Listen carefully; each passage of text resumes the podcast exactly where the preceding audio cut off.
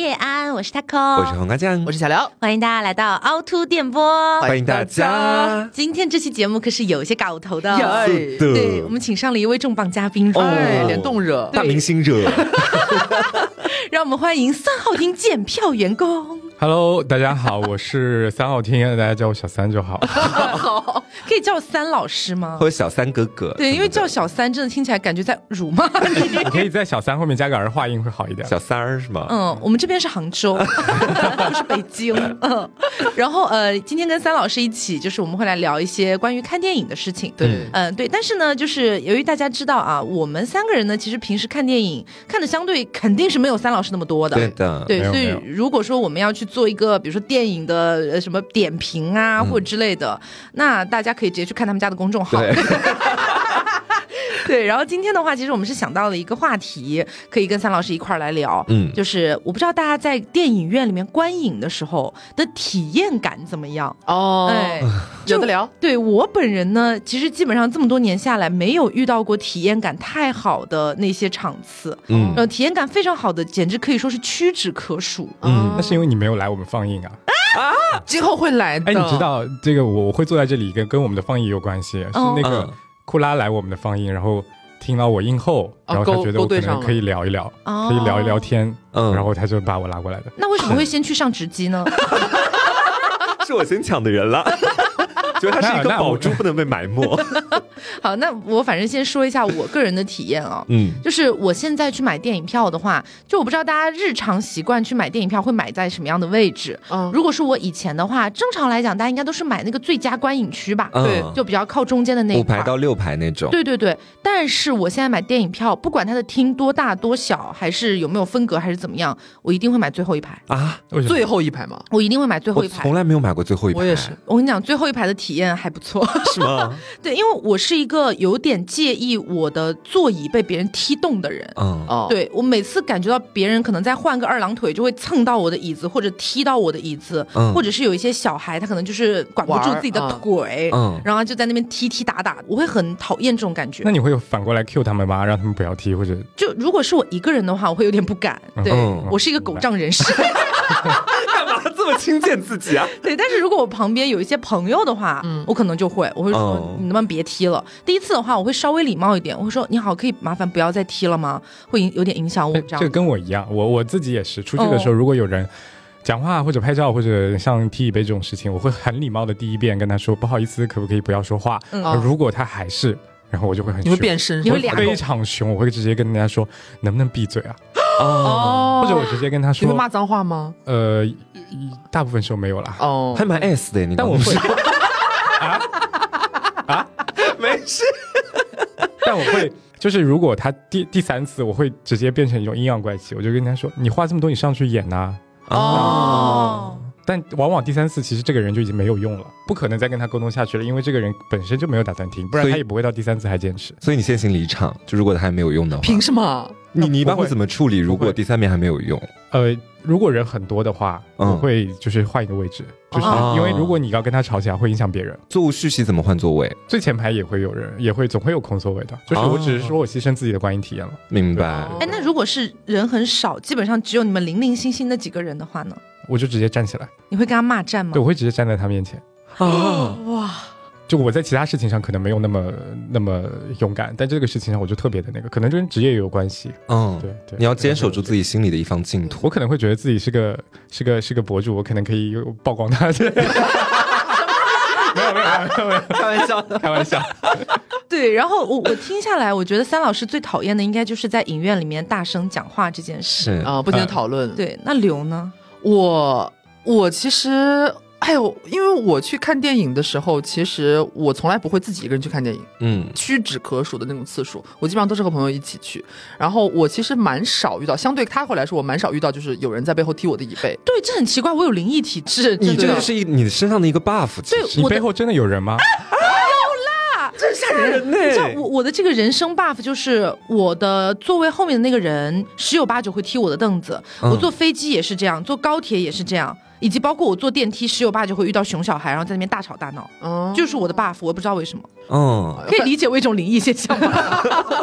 反正我的话，我他跟我说那些还好，我个人最讨厌的是坐在我就完全在我视野范围内，比方说我前排或者隔我两三排，但是他还是在我的其实偏正前方的位置，一直有人在拿手机在看。哦，会亮。然后重点是它的那个亮度，它不往下调，是我感觉它是满满格亮电的那种，嗯就是很刺眼。我其实有有些人可能会觉得说，它其实离你还蛮远的，或者其实没有特别大的影响，但其实不是的。嗯它这个手机只要翻起来，你就会看到。对这其实是最难的。现在因为这个东西没有任何的规定去跟他说，哪怕你说话、拍照、踢椅背这种东西都是有规定的，说你不可以。嗯但手机亮屏这个事情，其实到现在是很难的一个点，就是他手机亮着，你也没法跟他说，他会回嘴你说啊，我哪条规定说我不能亮屏幕了吗？没有的，对其实你也没法回他。哦，所以现在是没有一条法律法规规定不可以在电影院这样频繁的亮屏对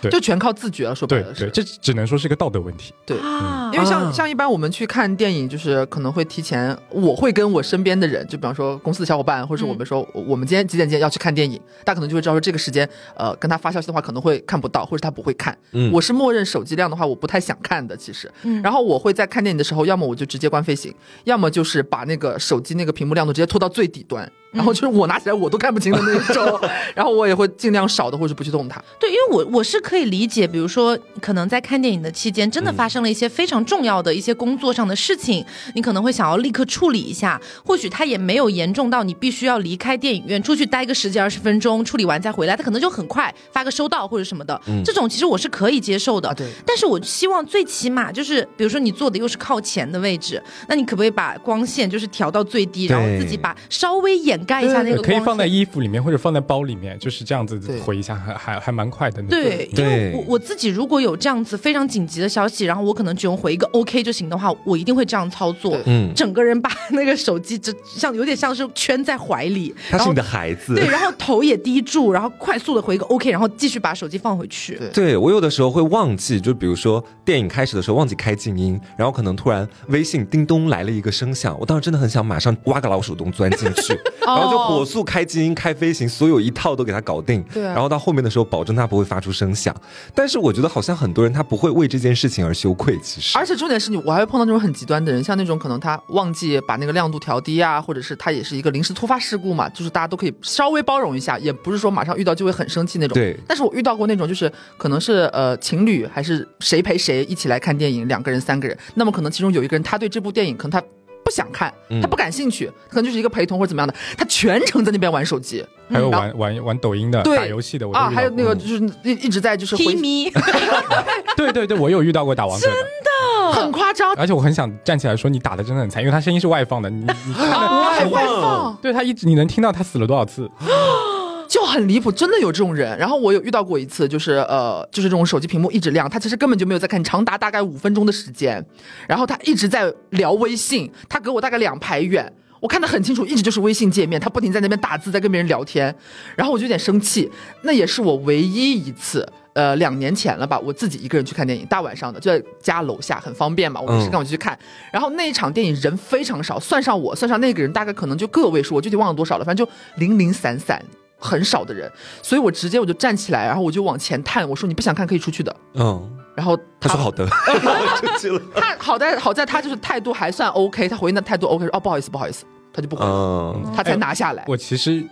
最大的一个感觉是，很多人其实是不知道，嗯你我们从那个。自己的茧房里面可能会觉得啊，这个事情是常识啊，大家都应该知道。嗯但你会发现，很多人其实他不是说真的坏，嗯他是不知道。我为什么这么感觉？因为我们在好几年前，当时大家对电影评社这个事情还没有太强的概念的时候，嗯我们曾经发一篇稿子出来科普说评社是不对的。嗯然后那天的评论区，呃，有两种情况，一种情况是说啊，我以前会做，你这样一讲我知道了，我以后不做了，这个占大概占百分之八十。哦，但还是在看电影的时候去拍或者是录像。嗯，对对对对，然后还有一个是百分之二十的人会说，我买票了，我为什么不可以啊？然后就会有一些很难听的话，比如当时就是我不我不讲出来了，就是也很难听的话。然后这篇稿子有个很有意思的现象，就是当时是一八还是一九年发出来的，嗯然后当时的阅读量可能呃也就就刚10万加十万左右吧。嗯对刚，那时候十万加可是大爆款的。对，对对没有。然后呃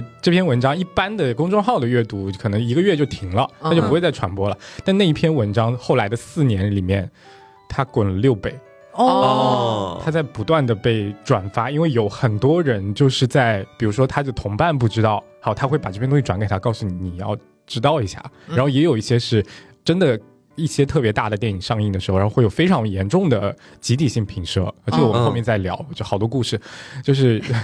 要科普一下给大家。然后这篇会有些人会非常生气啊，去转发这篇东西到朋友圈，嗯，对，导致这篇东西的阅读量就和我们其他推文都不一样，它就不停的在四年的时间里面在涨，在涨，在涨，在涨，对，而且会有不断的有人来我那里说希望我们重发一下，所以这篇 我们都听了，我们每次有大片。评社事件出来的时候，我们就会重发一遍。哦，炒冷饭。是不是当天没什么别的内容？哎，你们是不是很羡慕可以这样重发？一起播客也想不想重发一下？很难，很难，会骂死。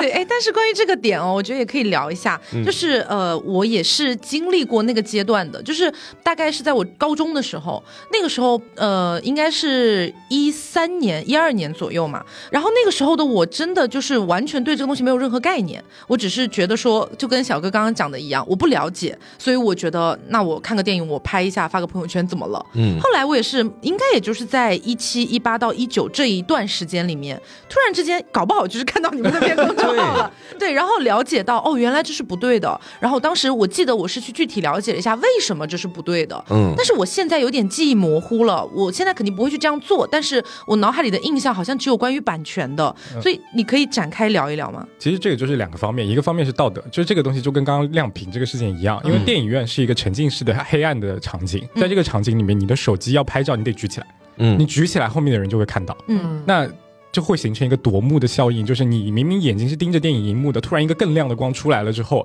你的眼睛会瞬间被吸引走一下，嗯，那你其实就出戏了。尤其是对于好的电影来讲，其实这是非常大的影响。对，这一个是道德问题，然后另外一个是法律层面的东西。法律这个东西它有一个呃比较模糊的地方，是电影有一个叫电影促进法，在这个电影促进法里面有一个规定是说，禁止在电影院里面。录音录像，那这个录像到底包包不包括拍照？其实是一直没有解释的。但是，呃，最近几年连着几年，国家版权局它的一个文件，它里面都会提到说，呃，禁止在电影院里面拍照，这个是有明确的一个说法的。但是它其实还没有落到法律，在法律里面，它其实只是有一个录像这样一个词，所以它没有拍照这个词。但是，呃，我们其实可以在我们的每一张电影票的背面看到。就是每一家电影院都会告诉你，不可以在电影院里面拍照。嗯，对，哦，我从来没有都有的。你翻过来，我有过好几次，我提醒别人不可以拍照，别人会问我为什么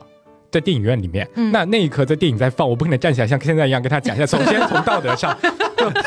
对吧？然后从法律上，你下次就给他播放这个。然后我就会跟他讲，你把电影票翻过来看一下。哦，是真的，每一张票后面都有，每一张都有，每一张都有，而且有一些特别好的影院。呃，就是他会在电影开头播放一段，我很喜欢，就是唱一个吧。朋友们，安安静静的欣赏电影。我真的，我我我当时是第一次去到一家电影院，那个电影院也是我之前跟三老师有聊过，然后才知道原来是港系的电影院。然后呃，我去那家电影院，我是第一次看到这个片头他放的这段音乐，很可爱，对，非常可爱，小小 MV，对，里面会去讲说啊，你嗯，就是那个讲话小声一点，然后看电影应该看最大的屏幕吧，然后什么什么的，我就觉得很可爱嘛。然后后来我有试过一些其他的电影院，都发现没有太放这样的东西，嗯，然后要。么就是消防通知，这个我也可以接受啦。但是你知道跟那个观影礼仪没有关系嘛？然后要么就是一些可能什么 电影院的营销，欢迎你来我们电影院求婚，广告位广告。对对对，我可以讲一下，就是那个为什么港资的电影院它会有这个东西？因为在香港，就是香港的法律会有不一样一点。嗯呃，然后它直接明确规定，我当时去香港的时候，在电影院门口有块牌子，我还拍了张照，上面写着：呃，在电影院平射、倒射，呃，你最高可以被罚五万港币和。拘役三个月，嗯，是拘役的，对，这个可以是上升到刑事的，嗯，对，所以在香港这个东西是非常严格，我有印象很深。那一次我香去香港看电影，然后在香港那个买票之后坐进去，然后那一场人少，只有我和几个看上去真的是像小学生一样的。小孩子，对我下意识就是觉得，呃，应该会对对对对，我很害怕。但你会发现非常惊叹的，就是他们坐在我同一排的旁边几个位置，然后他们到了之后不只关手机，他们把自己的那个手表，小天才电话手表没有，应该应该是应该是苹果那个手表，然后他把那个调成了那个剧院模式，我就看着他调的。哦，对我当时就很。震撼，因为那个是应该是一六一七年的时候了，嗯很早很早以前。还是小朋友可以做到这件事情。对对对对，对其实这个事情跟一个呃，我觉得跟一个地方的呃，就是电影市场的发展的年数有关。香港发展的更早，嗯对他们其实很多年前也已经开始这种科普，然后得到的立法。对我们其实还比较发展年限可能晚一点，这个事情也慢慢来。嗯。嗯，明白明白。因为你知道，就是自从那一次去体验了之后，我又在其他电影院发现没有这个东西。然后我后面虽然说我离那家电影院真的非常遥远，我坐车过去可能要开接近四十分钟的车。嗯，就我觉得大家在平时选电影院的话，一般来讲就近嘛，离家最近的，对，会就近选，但是我会一定想要去那一家，为什么呢？就是当我可能遇到了一些不文明事件的时候，我会有一个有理有据的理由，我可以跟他对抗。前面的歌你没。听吗？真的没有听吗朋友们安 安静静的欣赏电影。觉得电影院在电影开场之前放这个真的很有意义啊。对，啊，就好歹提醒一下在场的所有人，待会儿你需要去遵守什么样的一个规定。对然后我在电影院里面，其实我最讨厌的行为哈，我没有像 Taco 那样的 buff，就是我没怎么碰到过后面的人喜欢踢我的椅背，嗯或者前面亮屏怎么样，这种我碰到情况比较少。你有你但是自己的 对我有我自己的 buff，我的哦 buff 是什么呢？就是我去看电影有一个前提，就是我觉得电影院和我在家里看电视上面的电影有一个最大的不一样，在于电影院很沉浸，嗯。就是我在里面的时候它很黑，大家一起在看那个大屏幕，我能够完全沉浸到那个剧情里面去，嗯。进而呢那个剧情会激起我的一些情绪反应，嗯，我有好几次在电影院失声痛哭过，嗯。但是就是我经常会碰到一种情况，就是我上次在节目里有说过，就是那个场景分明很感动我，但是我身边的有一个小朋友，他突然就来了一句：“哈哈，你看他们在哭傻杯。”很煞风景的人。对，然后他这个话我是完全能够听到我的耳朵里的，而且他说的声音并不小。嗯然后我那下我就突然间觉得，哦，我的情绪受到了很大的影响。就那下我原本是完全沉浸在剧情里很感动的，然后你突然说傻杯，我觉得你好像也在骂我，这种感觉你知道吧？就我个人觉得每个人的情绪反应可以不一样，嗯嗯但是请你不要影响到周围的其他人。你 OK 你都可以说，但麻烦小声一点。因为旁边的其他人也在享受同一段电影剧情，你也不是嚎啕大哭吧？因为你用失声痛哭这个词听起来你反应我没有嚎啕，我神经病啊！你说你失声痛哭啊？我就是那个眼泪一直在流，哦。然后我其实很想去忍着不要让自己喘出声音，但是可能会发出一点点那种小小的比较重的呼吸声，对，然后我就疯狂的拿那个纸巾在抹眼泪，这样子，哦，嗯。哎，你这种我想到这去年有一个很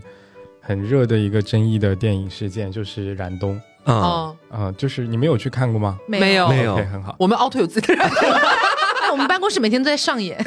这不重要，请继续。嗯。燃冬当时就有一个呃，因为它的宣发出现了一些问题，这本质上是一个作者性的文艺电影，但嗯，它宣发成了一个呃定档在七夕档的爱情大片，哦，然后嗯导致很多情侣以为这是个爱情大片，然后直接进去了之后，发现看到的是三人行，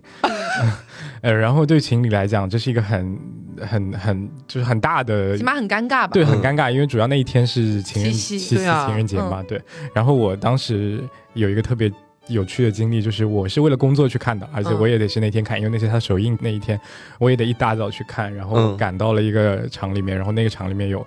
呃，除了我以外，还有两对情侣，但还好，因为没有很多情侣，是因为呃那天比较早，嗯啊。然后另外两对情侣发现了两个事情，一个是坦白讲，我对燃冬的好感还是有的，虽然这句话讲出来可能会被骂，嗯但是你不在乎我，们尊重啊，我不 care 不 care。然后对，然后我其实还挺沉浸在这个电影里面的，嗯对。但是我当然是站在观众那边的，我觉得观众是受害者。嗯 然后有一对情侣啊、就是我前排，然后那个女生看到那个刘昊然、周冬雨、屈楚萧三个人传冰块的那一段的时候，然后她掏出了手机，打开了自己的淘票票，然后她。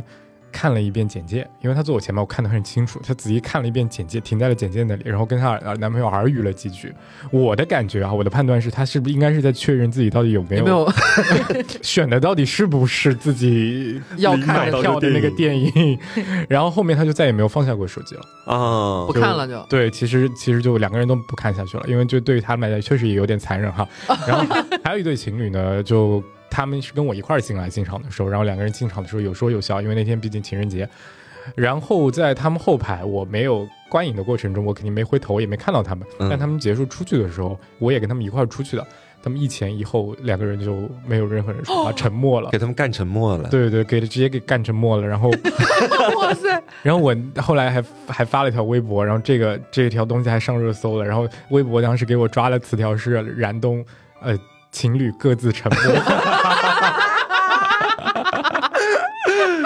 但是我遇到的是，我没有遇到说刮那种是很感动的剧情，我哭，然后旁边人煞风景说，呃，嗯哎，哭啦，或者有什么好哭的。我是遇到那种喜剧片，嗯，我个人还蛮喜欢看那种比较欢乐的片子的。然后我经常去看的时候，有一些呃，有一些朋友，他可能坐在你的旁边，或者是前排。然后我，你知道我遇到最离谱的一次是前排，呃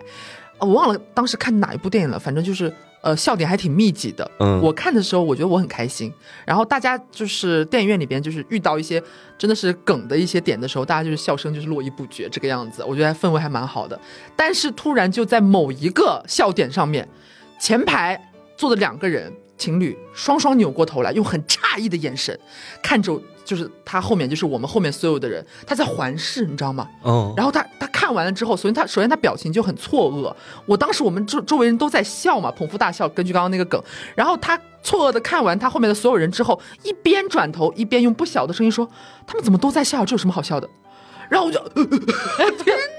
对，我觉得你发表任何言语和表情都 OK，但是不要太大声，对这是我的底线。对，就是你你不要就是因为我觉得你有点在冒犯别人了。你可以觉得他不好笑，你可以觉得他不好哭，这很正常。我也会遇到说觉得大家觉得这是一个很泪点的地方，但是我可能没有哭出来，我也会觉得说哦，可能这个点对于我来说好，嗯。但我不会那么大声的讲出来，我不会站这边说你们为什么要哭，这有什么好哭的？不好哭啊，这很冒犯。对，因为如果果是我的话，我是经常 get 不到一些喜剧片的那些梗的，嗯我经常 get 不到。然后我经常看那些喜剧片，我会觉得有点尴尬。嗯但是如果我是跟，比如说我跟于老师一起去看，我绝对不会转过去环视一周，说这有什么好笑的？你真奇怪了，我说。把对自己的审美凌驾在别人之上？对，干嘛？我只会悄悄、非常小声的跟于老师耳语一下，我说：“哇，这真的不好笑。”对 然后于老师可能说：“嗯。”然后我们就继续看了。怎么会有人环视一周？很离谱啊，所以那下我会我觉得我自己都变得有点尴尬，你被他搞得你好像有点尴尬了，莫名其妙的。这很夸张哎、嗯这个又让我想起，就是经典，我又想起好多，我好容易想起 你说你说，就是下雪场，你们知道吗？哦，我知道。它也在一个逻辑里面，就是很多人其实看这个下雪场觉得非常的愚蠢，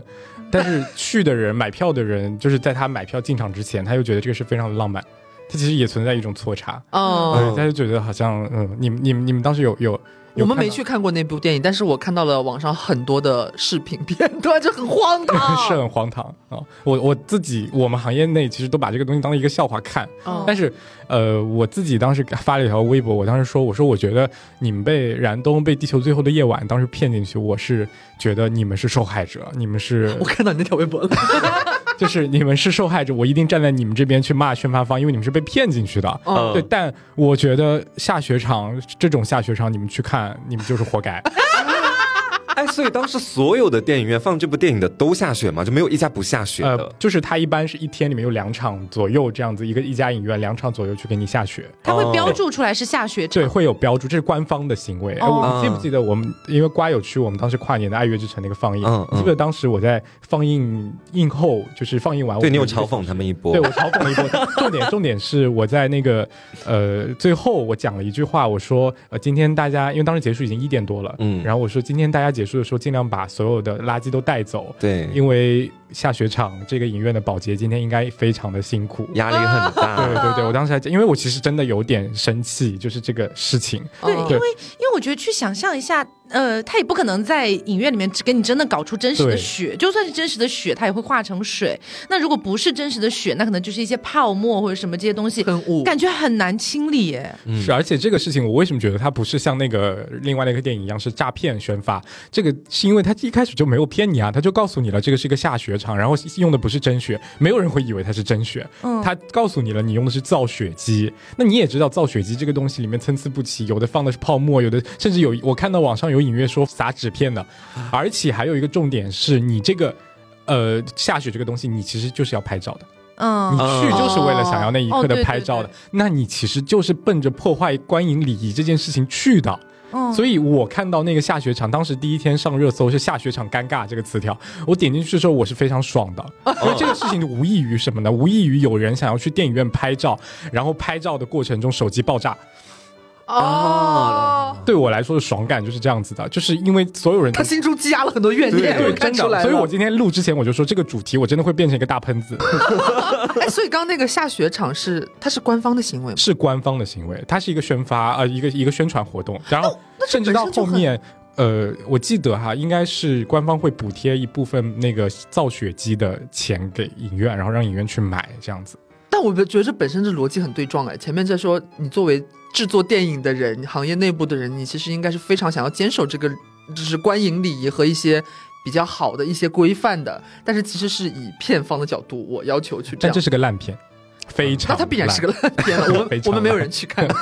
因为我觉得这个这个行为，我的理解，我觉得它是上游的问题。对对对对，就是如果片方没有这样去搞这种类型的营销的话，也没有人会想要去说我要拍一个什么下雪场。对啊，所以我就说这是就，所以我很诧异，我说这是片方搞的吗，我以为是电影院。嗯，对，因为我说真的，就是对于一个像我这样从小在南方长大的人来说，雪这个东西确实是对我有致命的吸引力的。哦，对，这个是很难去避免的。然后又加上我们前面讲到，有些观众他们可能不了解是不能平射的。哎，嗯对对对然后他可能就说啊，又有下雪场，我好喜欢雪，然后我又可以拍，好漂亮，一定很浪漫。，对，一定很浪漫吧？我们赶紧冲吧！又什么快圣诞节什么有的没的，哦哦，一下就冲过去了。我说真的，我觉得是前方的问题嗯嗯，你是不是觉得我怨气很重？其实还好，就是我我在讲一个就是看另外的电影的经历，你们就会觉得理解了我干这一行到今天怨气为什么会这么重。嗯请讲。灌篮高手，嗯，嗯。哦，灌篮高手，我当时因为我多少也沾一点情怀在在在在这个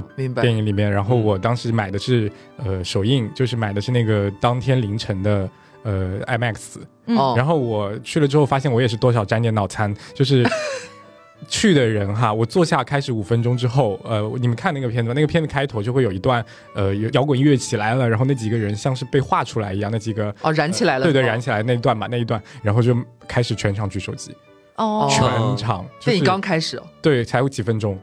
然后就大家都像新闻发布会一样，然后举 起手机开始录那一段，是录哦，我我我保证是录，因为大家都不是马上放下的，嗯要录那一个那些球员被画出来的那一段。哦，对，然后我开始意识到不对劲了啊！我这一场开始不对，但我也不可能说凌晨了，我在这都已经开始看了，我再走吧。而且那天人多到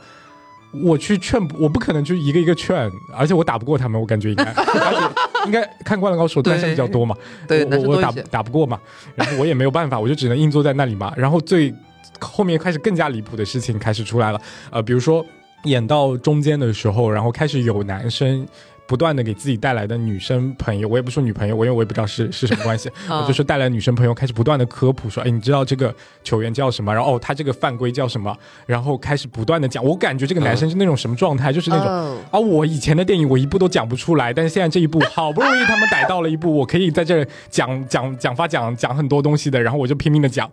还哎我好几真的很个，讨厌这好种几个，然后散发魅力、千载难逢的机会。然后最最最夸张的是，最后那个《灌篮高手》的球快要进的时候，决胜球快要进的时候，他做了一个升格，就是做了一个慢镜头，然后没有声音的那一幕是没有任何声音的，只有球进去了、落地了，然后才开始有声哦，山呼海啸的那个、那个声音出来。对，然后那一幕有一段大概我记不清，大概十秒钟左右的静音，全场静音的，然后有一个女生。那个球快要进的时候，有一个女生突然大喊了一句：“ 她说你他妈倒是进啊！”哦 好尴尬。然后其实那一刻是这种的处理效果，就是为了让你屏息，对呀他，是为了让你跟随这个球一起屏息。但是他讲出来之后，全场就笑了。我对呀觉得自己就像个傻子坐在那儿，好我真的觉得自己突兀哦有傻。我那天真的非常生气，然后回去之后我就发了一条，又发微博啊，对不起，我又发微博，然后又上热搜，又被抓。真的又上热搜，那一条又上热搜，那条后来点赞有好几万，然后。呃，还有艺人转了，就我我我印象很深，就是有一个呃那个孙杨转了，我所以对他印象特别好，就是那个孤注一掷里面那个孙杨，然后就后来就是我自己又干了一个事情，就我真的太生气了，然后我后来自己做了一场，就是嗯。我觉得，哦。因为我觉得我去再换一场看，可能是一样的结果，嗯。对，所以我干脆后来我就自己做了一场放映，而且因为这个电影当时很火热，所以我要去抢那个杭州最好的 MX 最大的 MX 厅，我去包了一场，然后而且我还干了一件事情，当时在那个《灌篮高手》上映的时候，有一条小新闻上了热搜，但是上的不是很高。你们可能没没有没有看到，就是、呃杭州这边有一个 coser，那个《灌篮高手》里有一个混混的角色叫铁男，嗯，然后那个 coser 他 cos 了这个铁男，然后拿着一根棒球棍，然后到一家电影院里面，随机的电影院里面，哦，走到那个电影院放映之前，他走到电影院里面，拿铁棍指着这些人说：“待会儿不要拍照，不然你们等着。”哇然后这个自发的一个行为吗？自发的，对对，自发的，然后上热搜了这个东西，然后我还转了，然后后来我把他找来了，哦，我把他找来我那一场放映，然后我让他点感动，我也不知道为什么，有点我让他在那个，因为当时那个呃上热搜之后被转发最多的那个话是。好想每一场都配一个，对，然后我就转发说，那我们来配一个吧，哦，然后就把那个那个哥哥找来了。天哪燃起来了那个那个哥是哥还长得蛮帅的，我看到他真人微信推过来了最后都得到你口袋里去。然后他就上台又重新来了一遍，指着全场所有人说，哦，这时候就是行为艺术了，其实。对，很有意义还蛮有意思的。对，嗯对对，这蛮酷的。你刚刚讲《灌篮高手》，我又想到另外一件事情哦，是我大概呃早几年的时候看你的名字的时候，嗯，然后因为我当时很喜欢看这部电影，所以我不是只看了一次，我重刷了好几次。然后我印象里，其中有一次哈，我也是坐在整个影厅偏靠后的位置，在我的后方还有几排，然后我的后方呢坐着一男一女，我也不知道他们是不是情侣啊。然后一男一女呢，就是看到中间的时候，嗯、这个女生呢可能对这个电影不是特别感兴趣，然后这个男生呢就有一种希望让这个女生更感兴趣的这样的一个状态。嗯，他就开始给这个女生讲解起了这部电影，讲解起了新海诚制作过什么样的其他的一些动画电影，不啦不啦不啦不啦不啦，讲了一大堆。但是你知道吗？就是虽然我不能说，因为我已经退出这个二次元，咱们说已经很久的时间，呃，但是对于他讲到的这些内容，咱们还是有些微的了因解。为他讲错了，他讲的大移花接木，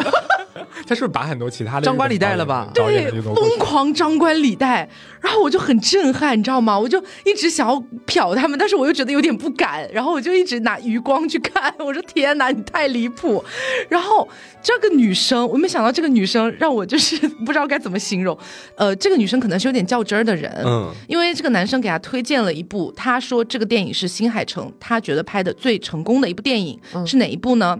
借东西的小人阿里埃迪，啊，嗯那根本就不是新海诚的作品。对，然后这个女生说：“哦，这一部啊，那我搜一下，我就去看看。然后发现一搜不是，现场查证不，是，他说：“嗯，你不是说这个电影是新海诚的吗？” 然后你知道，当场那个男生就陷入一种非常尴尬窘迫的境地。哦，那可能是记错，maybe 是新海诚监制吧？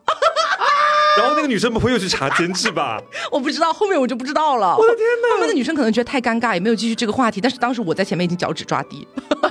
好精彩哦！呃，我看奥本海默的时候也遇到过，但是是一对父子，因为奥本海默确实涉及到很多历史的东西嘛。然后，呃，我觉得是那种爸爸非常想考儿子，对，然后就坐在我旁边，然后跟那个儿子说：“哎，儿子，你知道这个是谁呀？”然后我就脑子那里就个儿子大概多大？呃，应该是上小学，刚上小学那个年纪。哦但他那个小孩还挺聪明的哈，有一说一，那个小孩都讲得出来，嗯或者知道这个是这个是谁，那个是谁，都讲得出来。我都不知道，他都知道。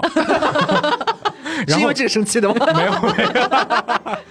然后我就就先忍了一下，然后他爸后来开始问的越来越多，然后说这个是谁啊？我说脑子你这是你爹。然后我就我想了一个办法，很有用，我就没有直接跟那个大人讲，我跟那个小朋友讲，我说小朋友那个电影院是不可以说话的，麻烦跟你跟你爸爸说一下。小朋友是爱面子的，哦真的，而且我觉得这是一个教育的机会嘛，因为小朋友可是他一直在讲，他就意味着他不知道。嗯那我觉得小朋友肯定是就是因为不知道，不是他坏，嗯那我就跟小朋友说，哦，这个是不可以讲话的，然后跟你爸爸说一下。然后他那个小朋友爱面子，他就会跟他爸爸说，电影院不要说话。哦，对，然后就这个事情就会比较呃和谐的解决了。对，这还算我不多的在电影院比较和谐的解决的一个。他爸当时是不是面如土色？因为是他自己去讲的，所以就嗯还好。他不是我去跟他爸说不要说话，那他爸可能会觉得大人没面子。嗯对，，但是小朋友自己跟爸爸说，就自己家里事情了，变成你还是有善良的一面的。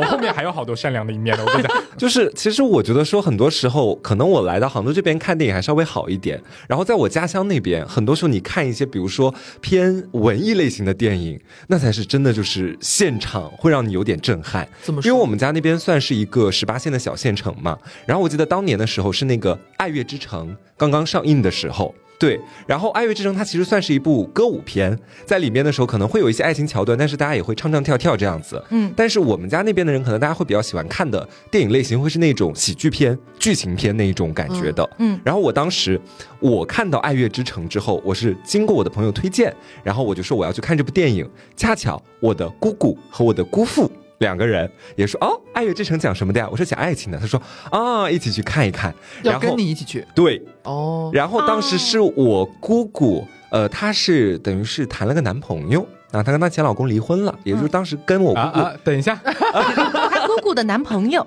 对，那你姑父也在？她姑父已后来经跟她离婚成为了他的姑父吧？你说的是？不是哦，不重要。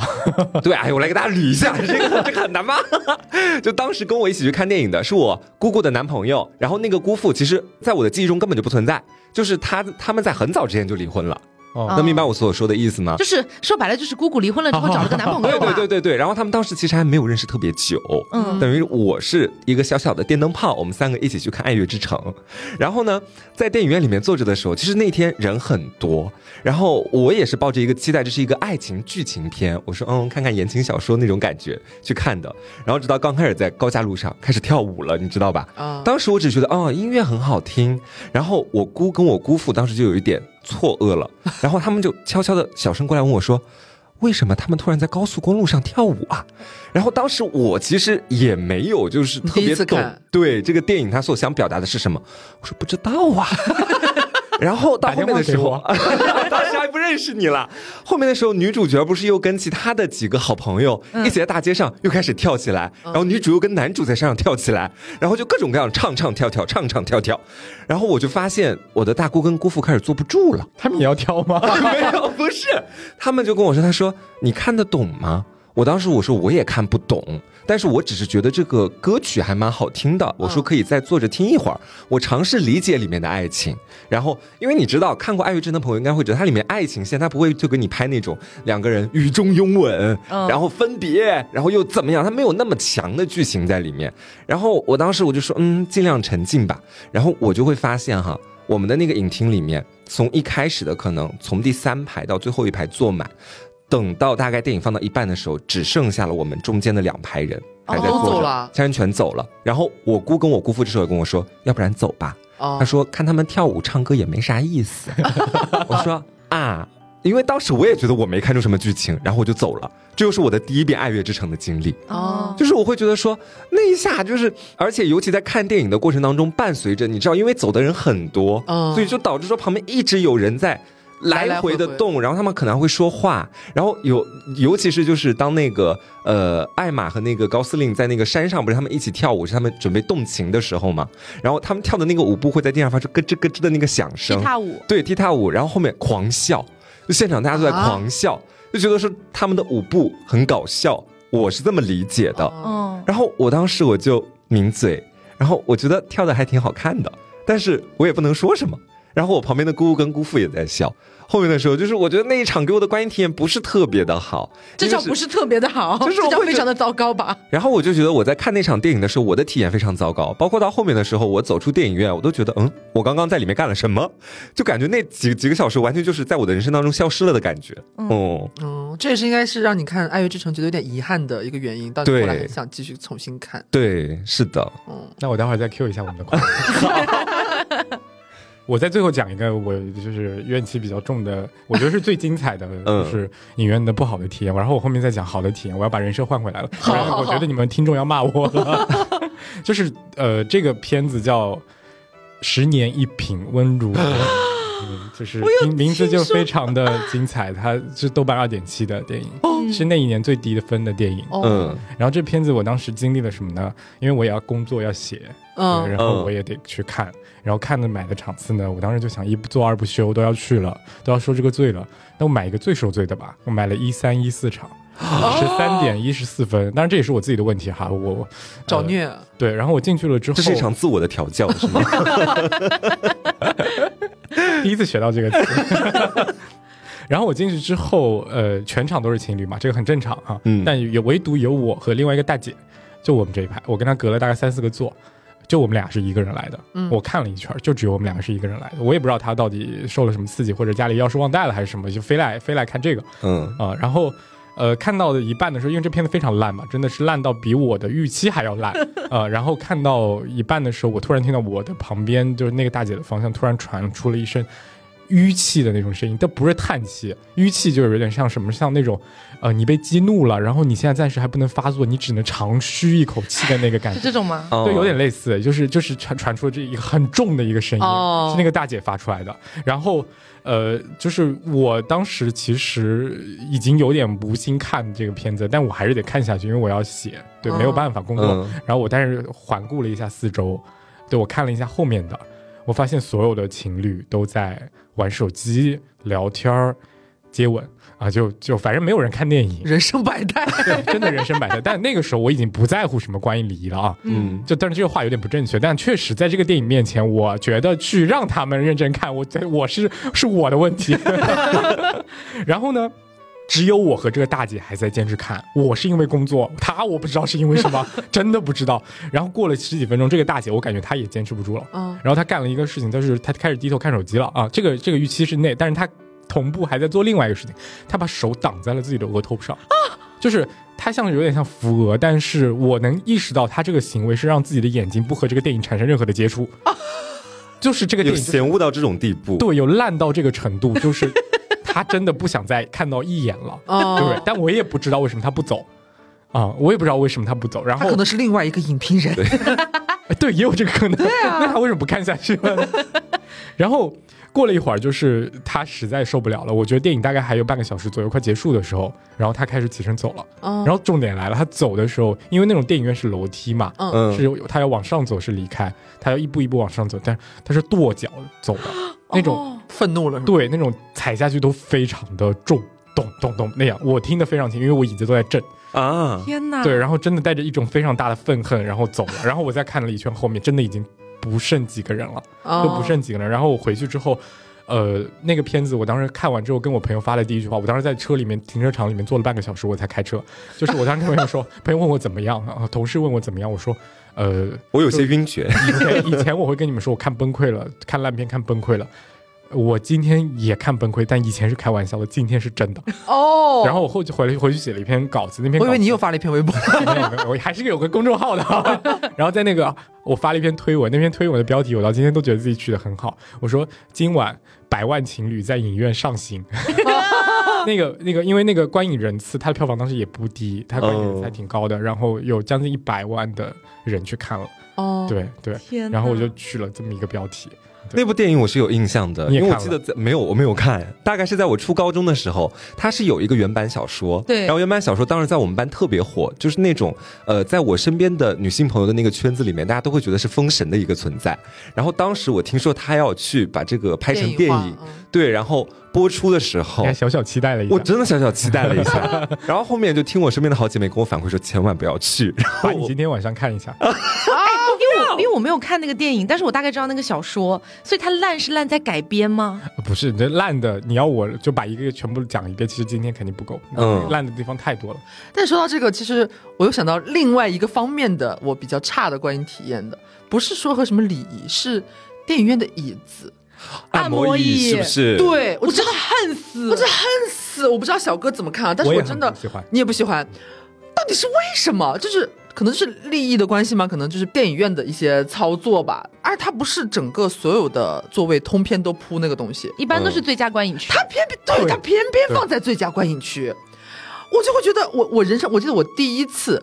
坐到有按摩椅的这个座位的时候，我是很新奇的。嗯，因为因为他最一开始会给你体验个什么几分钟嘛，一开始是不花钱，你坐上去，他只要感应到有人上来，他就开始给你给你蠕动了，嗯就开始按了。我记得我第一次我就觉得好突然，我一开始被吓一跳。然后我就潜意识不是马上把背挺直嘛，然后扭头去看，我一开始甚至都没发现，我扭头去看发现哦，有按摩垫，它不是整个椅子是按摩椅，它是像是那种绑在椅背上，然后嗯连着铺在那里的。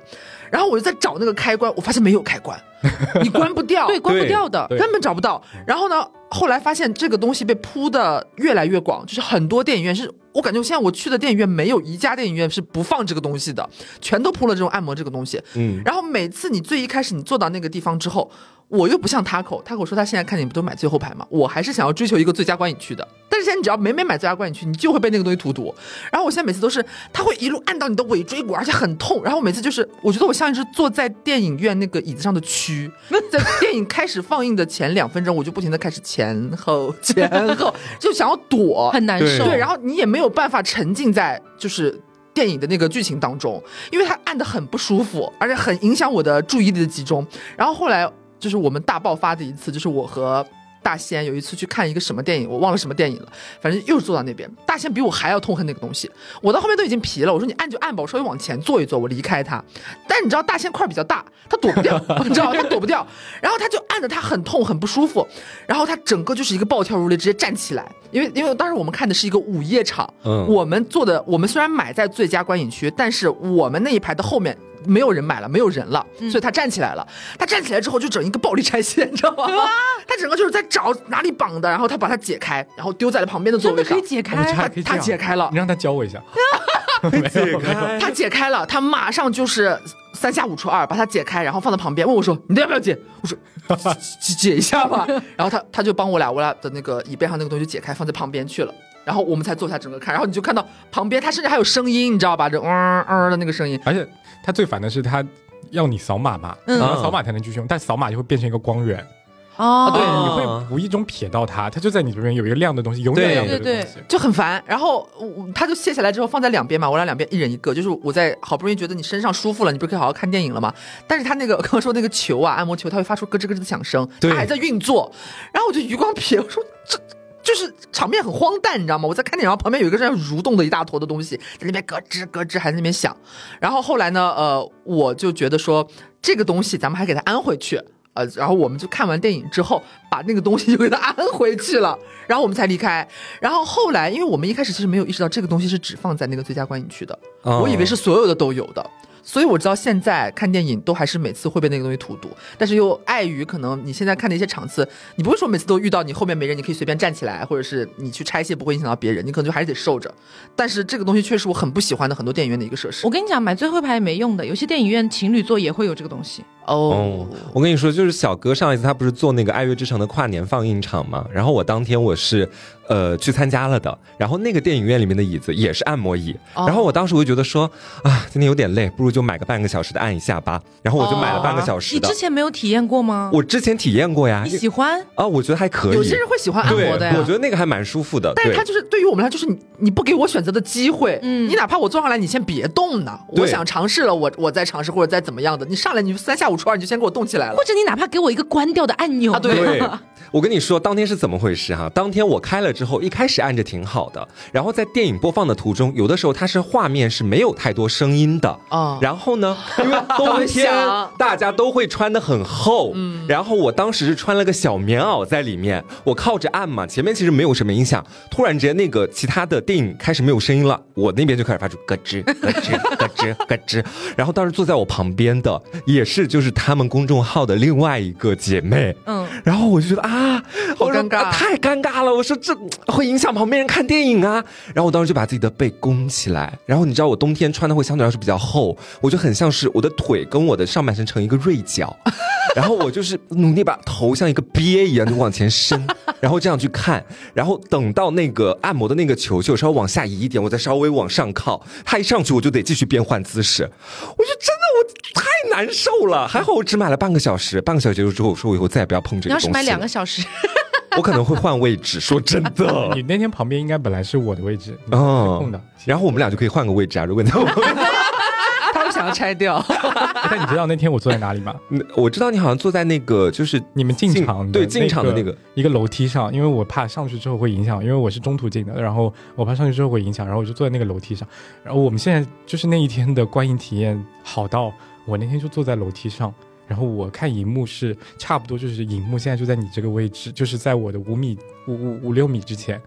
然后呃我看荧幕是一个非常非常倾斜的角度，嗯然后观众也看不到我，我就只能看到荧幕。然后我就坐在那儿等那个，因为我们那天的放映的卡的时间点卡了一个呃二零二三年的最后一秒钟，嗯，这一秒钟卡在了《爱乐之城》，他最后两个人重逢在那个酒吧里面重逢，然后高司令弹了那个《City of Star》那个最后的那一个音，他没有落下。嗯，就这首歌，他其实是没有演奏完，它是不完整的，代表他们两个人的关系，对哦，，带一种遗憾嘛。呃然后我卡了那一个本该落下的那个音的那一秒，是二零二三年的最后一秒。对，哦。对，然后我那天就一个人就坐在那儿，然后看着头仰得很高，然后看着那个那一秒的来临。不会觉得孤单吗？不，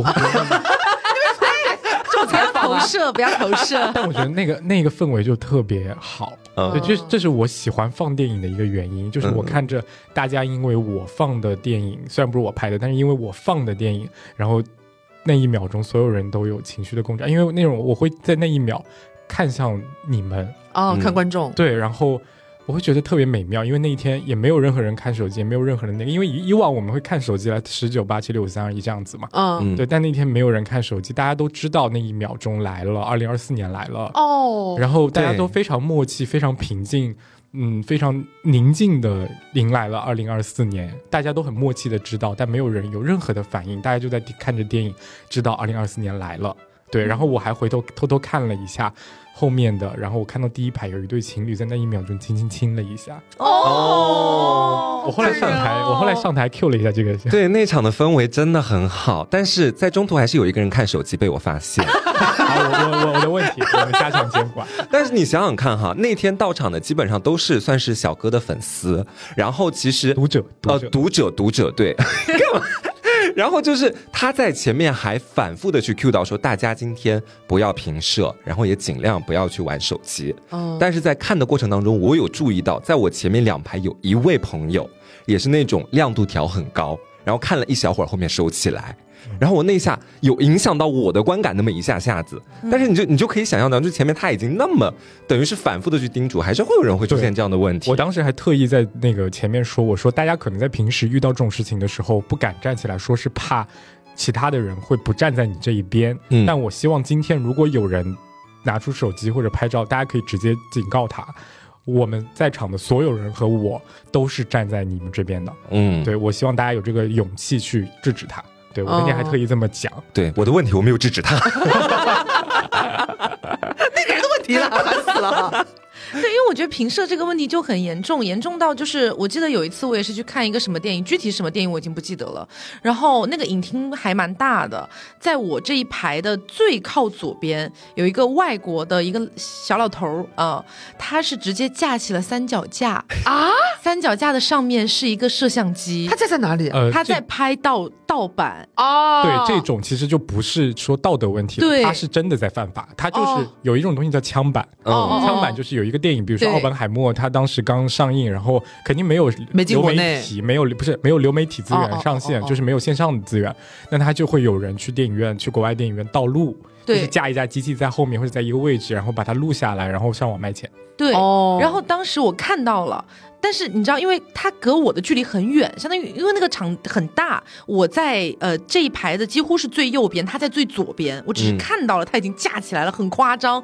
然后这个时候我就在想，天呐，到底谁来惩罚一下这个恶人？这个时候，呃，电影院的工作人员就已经走过来了，哦发现了看到了，然后就说不好意思，麻烦你把这收起来啊、这是不可以的哦，什么什么的，警告了一次，他收起来了。大概过了五分钟，他又架起来了。啊，然后工作人员又过来，就这样反请反反他出去了吧？该，对，就这样反反复复，大概持续了三到四次，但是这工作人员最终都没有把他请出去。我不知道没有请出去的原因是什么，有可能因为他是呃外国人沟通不便，还是怎么样，我不知道啊。但是最后没请出去这件事情真的让我很愤怒，因为他后面还在架，他后面那个三脚架就是呃没有再架三脚架，因为太大只，嗯他觉得还是会被工作人员发现，他就自己举在自己的面前，手持了对，，手持变手持，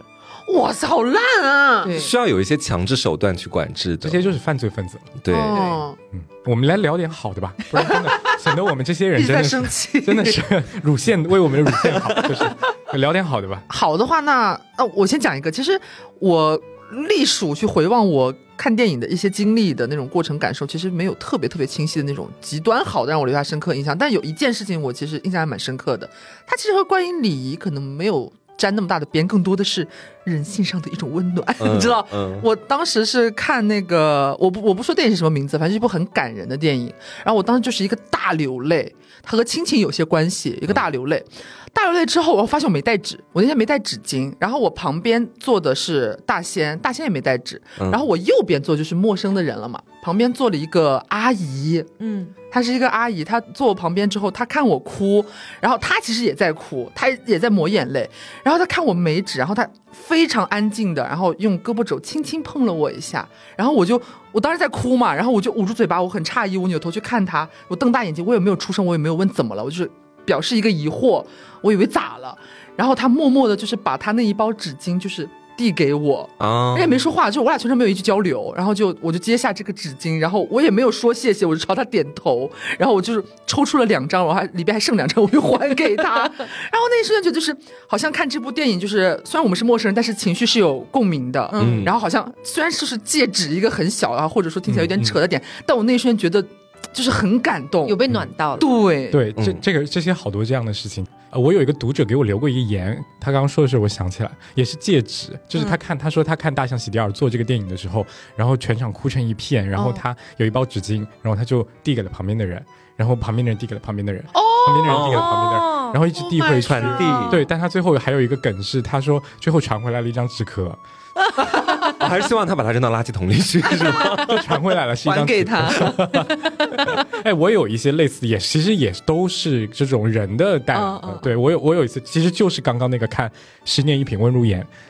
哦，对，但是进场前，嗯呃我还记得在哪个电影院，在钱江新城的一个电影院里面。嗯然后那天看的是一三一四场嘛，所以去的都是情侣。嗯，然后我排我前面检票的时候，有一对男生，哦然后有对男生，那个有另外一个男生手里还拿了一盆花，哦对对，然后哦就是呃，我感动的是门口检票的一个大姐，她是一个东北口音的一个大姐，哦然后那个大姐说了一句话，她说她一边撕他们电影票一边笑，还笑起来说说，哎呀，你们有花呀，哎呀，真好，你们可让我们这些单身的人羡慕坏了。啊，用东北口音讲这句话，我就觉得更温暖了，你知道吗？对，然后那个那个边两个男生就很害羞的笑了。哦，对，虽然他们最后。呃，看电影的时候应该也很痛苦，但是 先甜后苦啦，先甜后苦。对，但那一刻那个大姐那个话就觉得让我很很很很温暖。嗯就我那个啊，我又发微博，这属于是一个选片上的失误哎。呀，是的，对，但是一三一四还迷挺迷迷惑人的啦。对，嗯，然后我我再讲一个我自己，呃，其实已经写文也聊过，但是我还是想分享一下一个我真的印象特别特别深的一个观影的时候一个特殊的经历。它不是好也不是坏，但是让我想了很多。呃，是看《龙猫》，嗯龙猫当年重映很多年前了，有一次重映，嗯然后我当时是在老家看的，然后我因为也要工作，我们一般都买一个人去看早场，十点多的场，对，一般最早最早就是十点钟的场。然后那天我去了之后，一般这个场是不可能在我的老家是不可能有我之外的其他人的。啊，然后我看到大概开场四五分钟的时候，突然有一个人进来了，然后这个人我看到他是穿着一件蓝色的衣服，然后后面光强了一点，电影的光强了一点之后，我发现他穿的是饿了么。哦呃，一个外卖小哥的衣服，对，嗯然后。呃，我当时有点奇怪，然后觉得这个时间点为什么会有一个外卖小哥过来在这里看电影？然后他看我也很奇怪，他的眼神跟我的眼神一样，他会就你们觉得都应该除我之外没有别人了，他觉得这个点这个点应该就是除了我之外，应该不会有其他人的那种感觉。然后他甚至都没有找位子，他的那种状态很奇怪，就像是一种回家然后换拖鞋那种感觉。哦，就那种然后很径直的走到了第一排，但我也很奇怪，就是他那么多位置没有人啊，嗯只有我，然后他为什么会选了一个最差的位置？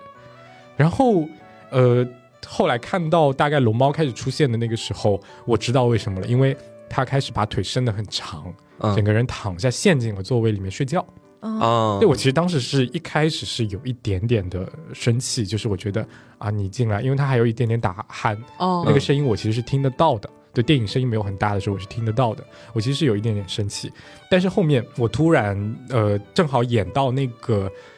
那个小梅，就是女主角，她嗯看到了龙猫，然后她跟爸爸讲说：“我看到龙猫。”然后爸爸跟她说：“小梅应该是做梦了。”其实这个话意思就是宫崎骏在告诉我们，大人是看不到龙猫的，只有小朋友的纯真才可以看到。对，然后那个时候她正好呃接了一个电话。然后这个电话打电话的声音我也听得到，他说：“呃，我昨天晚上送了一个晚上的外卖，说撑不住了，现在找个电影院在睡觉。哦然后说，呃，今晚如果还送不送，我今晚再看吧，我睡一会儿就好了。医院那边你先照顾着。对，哦。然后我就大概知道就是他是为什么了，嗯。但而且特别就是我觉得是很巧合的那种很奇妙的那种感觉，就是电影院里面正好演到，因为《龙猫》这个电影里有一段剧情，就是呃那个小梅的妈妈生重病在医院里面，然后爸爸带着两姐妹去从农村骑着自行车去县城里面看妈妈，嗯哦，嗯。正好演到那一段，就真的哦。很奇妙，就正好演到那一段，所以我当时的感觉其实就很，就是虽然他其实确实在破坏观影礼仪，这些这一系列的东西都是打电话什么的，但我那一刻其实就突然感觉我对《龙猫》这个电影的那种呼应感是更更强了的，嗯，对，因为它其实真的重叠了，而且我后来想了一下，呃，为什么他会选这个？因为《龙猫》是重映，重映的电影发行价一般都会比较低，嗯龙猫当时买一下二十多块钱，在我们县城里面嗯嗯很便宜，嗯。它可以进来睡呃一部电影的时间，这个是比较值当的，相对于去开一间钟点房或者怎么样来讲。但是呃，他应该没有意识到，就是因为在龙猫结束的时候，他灯亮了，他起来了，他其实整个脸上是很错愕的，因为龙猫只有八十六分钟，嗯时间很短。哦，对动画片的时间都很短，他应该是只看了票价，然后进来了，发现哦，原本以为可以睡两个小时，但发现只能睡一个半小时都不到。嗯对，然后所以他当时是那个表情，对，哦，所以这一幕我印象真的特别深，应该是好多好多年前的事情了，但是我到今天都还记忆犹新呢，对嗯。对对，是会有点百感交集，这听起来。是。这种，我我也有点难以形容，就是感情有点复杂那种感觉，就是有点。包括巧哥前面不是讲，就是那个外卖小哥他进来的时候是晚于他的嘛，嗯。他可能本身也是觉得我挑的是最早的这个时间，他也觉得应该没有人，没有想到有小哥在，可能也觉得自己不会影响到别人，但没有想到其实还是有一位观众的。对，因为他讲电话的，我觉得他应该不是那种会就是希望影响的或者无所谓的，因为他讲电话的时候声音故意收小了，嗯嗯，他不是那种很大声的在那讲电话，哦。嗯。反正我听完这个故事之后，我觉得就是挺梦幻的。我个人的感觉就是，我能想象出那样的一个场景。是电影也是人间了。对，就是我会突然间觉得，好像我们先前一直都说去电影院，我们是要完全的沉浸在艺术当中去感受电影，但是其实电影也是来自于生活，就是你可能面前你活生生的你就看到这样的一幕场景，然后背后又是那样的一个电影，你就会突然之间觉得两者之间是有接轨的地方的。对对我个人的感觉是这样。嗯，嗯还有还有一个就是也是关于一个人去看电影，因为这个是纯粹不跟工作没关系的。我当时是想要去一个人看《鹿脸师》，因为当时《鹿脸师哦》重映了，然后我是想要，因为这个片子非常的宁静，嗯，对我就想到这个片子应该是在晚上很深夜的时候，一个人坐在电影院里看，它是应该是一个非常好的体验。嗯然后我特意很提早的时候去买了一个，唯一杭州还有一场是十一点之后开始的，嗯。嗯。就它会跨越凌晨，只有那一场，然后我买了那一场，然后我后来发现临开场的当天，我再打开看的时候，我发现里面坐的人，那个厅本身就不大，一半坐满了，哦。就你会发现这个事情是很多人跟你想的一样，哦哦。对，这个感觉也是很奇妙的。就你觉得好像自己不孤单，虽然它可能会破坏你想要一个人看这件、这件、这件事情，但是你会觉得大家都跟你是同一个人。哦，明白。其他买票的人可能也会就是这么对，因为没有人会大半夜十一点多去电影院看一部这样的文艺片，而且有《露脸师》是大家都知道是什么样的电影，因为它是老片子，嗯对，所以大部分人在这个点去看，应该都是出于同样的目的。嗯对，嗯我觉得我听下来，我感觉这种像是在电影院发生的一些大家觉得体验感比较好，或者说是感受到了一丝温暖的这样的故事，其实它有一个。我在我看来还蛮明显的一个共同点，就是好像大家都在那一刹那感受到了情感上的共鸣。对对对，嗯。对，然后我觉得这个也是为什么我们会想要去追求，呃，我们在电影院要有一些基本的观影礼仪的一个很重要的原因，嗯。就是我不追求说我一定要跟我隔壁的陌生人有一模一样的情感共鸣，但是我希望我在这个场域里面，在这样一个电影院营造出的偏黑暗的空间里面，我可以沉浸在电影想要传达给我的情绪里，对。然后我不希望有太多的其他的因素来破坏掉我的这种嗯。沉浸感、以及这种共鸣感，我觉得这个才是一个最重要的原因。对。嗯是的，所以我觉得其实就像刚刚讲的，啊，如果说呃你做的一些事情其实并没有去破坏掉别人的这样的一种体验感的话，我觉得其实确实是无伤大雅的。嗯。就比如说我们前面讲到的，你可能真的是有很急的事情，掏一下手机，然后马上放回去，嗯。或者说是你真的有一个很急的电话，你可以走出去接完再回来，或者是你真的很想要跟你旁边的朋友友小小声的讨论一下这个地方，你真的觉得很奇怪，或者觉得很想呃一探究竟，你用小点声就好了。对你用非常小的声音去跟别人沟通是没有任何问题的，以及呃，当然了，平社是没有任何可以解释的这个点的哈。对，所以我我觉得哦，当然平社也是有也是有不一样的啊、比如说前段时间梅梅的那个，啊，那个不一样。嗯对，它是一。个她的演唱会的，但我觉得那个已经不能算是去看电影了，嗯它其实像是一种聚会。对对对，哦对我觉得是一种聚会，因为是嗯特定的人群，然后你进去，然后进入到一个特定的场域里面去聚会。对、嗯我当时混进去了一场，我 我是混进去了一场，然后我是我的朋友办的，他办了一场粉丝场，然后我就混进去，让他给我留了一张最犄角旮旯的票，然后缩在角落里面，他还分了我两个荧光棒，我都没敢起来挥，因为因为我确实歌也没没没怎么听过，但是那一场真的好快乐，嗯，好快乐啊！我觉得就是到中途的时候，一开始大家都不好意思，但是只是在场上这样挥挥荧光棒，喊喊喊喊尖叫一下。但到中途的时候，第一个女生开始冲到那个台前，哦然后对所有人这样子，就是双手来来来举，起来，呃，示意大家这样下来，然后开始不断的有人往下冲。哇塞！然后所有人到那个荧幕之前，开始跟着那个节音乐一起蹦，一起那个音乐。而且这个东西，这个片子其实，呃，我觉得他们为了消解平时这个点以外，他们在嗯一开始就放出了梅梅的一句话，梅梅自己说的，她说希望大家在看这个电影的时候跟我一起自拍，嗯哦梅梅自己讲的，所以它其实就变成了一个官方的行为，它就其实就跟平视这个事情不沾边了。它跟别的电影性质也不太一样。对对对对对，它不一样。这个电影当然是个例外，我怕有人以为我们。嗯，先这样拉一下，对，所以其实就是跟我刚刚讲的那个点其实是一样的，就是电影想要给你传达的情绪，然后你去跟电影共鸣，这是一个 part。然后你自己感受到了这种情绪之后，你希望在这个场域里面，我不要求所有人，但我希望起码能让我自己维持在这种情绪里面。我觉得这个可能也是在这个。电影院的放映厅里面，人和人之间的一种情感上的共鸣，我觉得这个也是很重要的。所以这其实是形成了一个三方的情感的互动的。那我们就希望大家可以稍微的遵循一下咱们的这个电影院的一些基本的观影礼仪，这样对，体验感也会更好了。毕竟电影的基本属性之一，它就是最重要的说，它造梦，嗯啊它为我们提供的这个空间，它就是一个梦的空间。所以我觉得所有人都应该去维护这个梦的空间，因为这是你花钱买票的意义，唯一的意义。对，所以不要去破坏自己，也不要去破坏别人。嗯，好，那不知道大家有没有在电影院里面发生一些你记忆犹新的观影体验呢？可以是很好的，也可以是你印象里很差的了。嗯，对。对，大家可以在评论区里面一起聊一聊。共赏。对，嗯那今天呢也很感谢我们的三号厅检票员工小哥哎啊来到我们的现场。那也希望我们后续还有机会哈嗯和三老师一起聊一下哎其他的一些继续勾兑一下。哎，对对对嗯，对看，看这位明星有没有通告吧，没有档期啦？提前约一下。好，那今天节目差不多就是到这里，希望大家能够喜欢。我是 taco，我是黄瓜酱，我是小刘。我是小三儿。好，别着急，慢慢来拜拜。